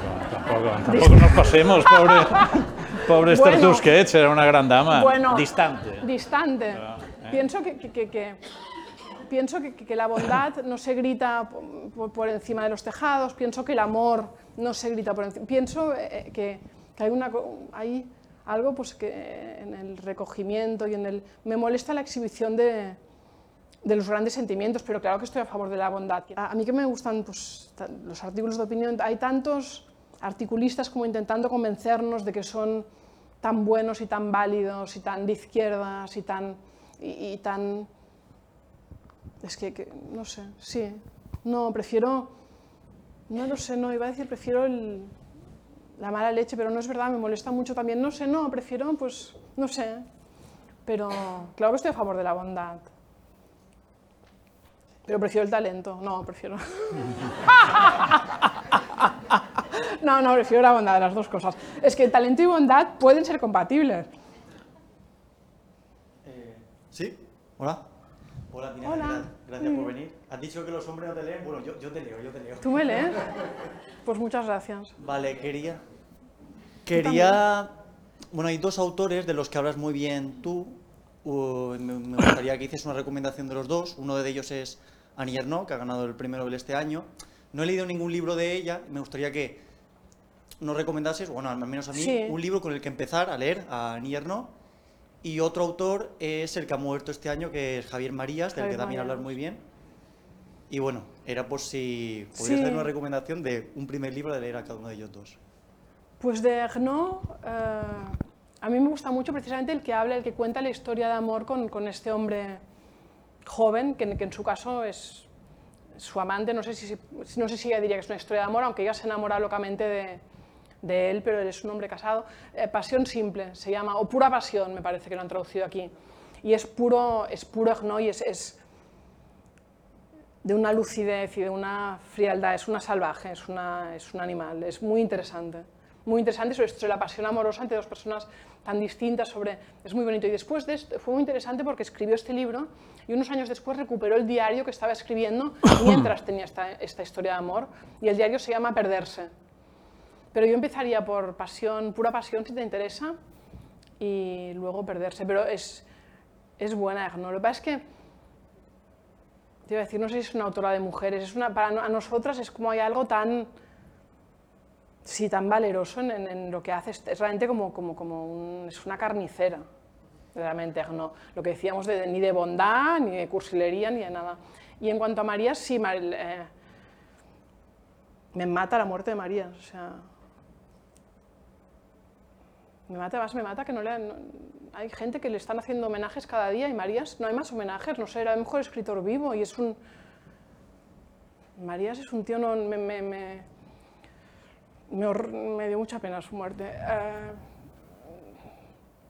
Y me gustan mucho, hay muchos de Marías muy bonitos. A mí me encantó de Marías, que nos habla tanto, un libro corto que pasa en Oxford que se llama Todas las almas, que es un libro, yo es como, es, que es, normalmente Marías pues escribía súper largo, pero este, en este libro hay todo Marías, además hay un personaje como de un niño que a mí siempre pues, es difícil de poner un personaje, un niño, un niño que realmente lo ve todo y que es un libro, todas las almas, búscalo, es precioso. Y casi no se habla porque todo el mundo habla, más que esto da mucha rabia, todo el mundo repite la puta primera frase de, de de corazón tan blanco. No ha querido saber, pero he sabido. Que, que, esto es la muestra de que no han leído nada más de Marías.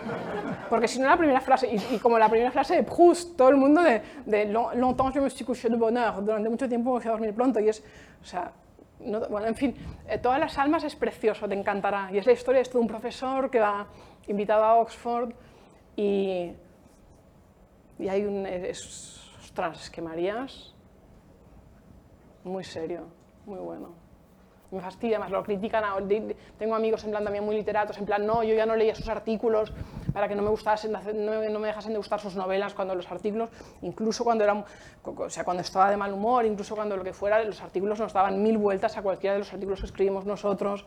Me, me, me parece que le fastidiaron mucho, que, que, que, que le fastidiaron sus últimos años, tal vez. Me parece que, no sé, tú eres, bueno, sí, lo pudiste ver, durante un tiempo también lo acusaban, esta cosa que odio de polla vieja, lo decía, algunas feministas de repente lo empezaron a acusar, que es como un insulto, que es como acusar a Marías de esto, o, sea, o, o- o de gruñón, decían que era muy gruñón, ¿a quién le importa que un escritor sea gruñón o que una persona... Ah, sí, a Marías se lo leeremos en 200 años seguramente, y sus artículos también. A ver si te gustan, ojalá, estos dos, no sé. Última pregunta. Hola, eh, Hola. a mí me interesa saber de dónde sacas este coraje para poner tanta vulnerabilidad. Siento que cuando escribes abres mucho las puertas hacia una intimidad que a muchas personas les causaría mucho miedo que, que sepan tanto de ellas. ¿Y de dónde, cómo vences este, a lo mejor miedo o el hecho de, creo que a veces cuando tienes personas que hacen críticas de los libros, que no soy muy fan de esto, pero que, que te diseccionan o que asumen que piensan como tú piensas o hacen interpretaciones. ¿Cómo vences este, no sé, miedo? ¿De dónde sacas este coraje? Bueno, yo creo que para eh, escribir, que es un trabajo pues, increíble, una de las, pues ha- hace falta, bueno, Sergio lo sabe, también hace falta ser muy valeroso. O sea, y, y hace falta o, tener mucha imaginación, que yo pienso que no, que no tengo, a menos para inventar mundos alejados de- del mío, y si no, pues ser... Sí, tienes pues esto, tienes, escribes, lo he dicho alguna vez, con un cuchillo en la mano, contra ti mismo. Y, y- y- lo que, y cuando estás escribiendo, lo que, lo que pensarán los demás es que es tu última preocupación. Tienes tantos problemas tan gordos de, cómo decir las cosas, de que las cosas sean medianamente verdad, de que, sea lo más bello posible, de que, no se haya repetido 10 millones de veces. Tienes tantos problemas, no te puedes, que además la gente piensa en nosotros mucho menos de lo que nos parece. O sea, es, es lo, que, yo pueda escribir, lo que tú puedas escribir, lo que pueda escribir o hacer cualquiera, después a los demás están centrados en lo suyo, les importa en el fondo un pito. Y no te preocupes en absoluto por esto, hay que decir lo que hay que decir. Y, no, no tengo... Me considero púdica y, a veces, y era una niña enfermizamente tímida, pero no para escribir no. Y después pues, me has preguntado por las críticas. Yo no leo las críticas, porque a mí me matan. O sea, sé que a alguna gente no le gusta nada y me afectan. Me encantaría. No dice que no, que le dan exactamente igual. Pero no, no, yo no leo las críticas. No leo las críticas y tampoco leo las entrevistas porque soy tan convencida de encontrarme estúpida profunda que después me escriben gente como que me he hecho medio amiga, periodistas, ¿qué tal la entrevista tal? Y digo, muy bien, muy bien. Pero es mentira, no he leído ninguna. Muy bien, esta de hoy no la leerás, tampoco la verás, No. pero estará grabada para quien quiera encontrarla y con esto vamos a despedir a Milena Busquets, que yo creo que nos, ¿eh? nos ha abierto no, no su intimidad, sino su, lo que los alemanes llaman su Weltanschauung, ¿no? Sí. su concepción del mundo, Sí. y de la cual hemos aprendido muchas cosas. O sea que muchas gracias, Milena. Qué bien, muchas Buenas tardes, gracias. muchas gracias. Gracias.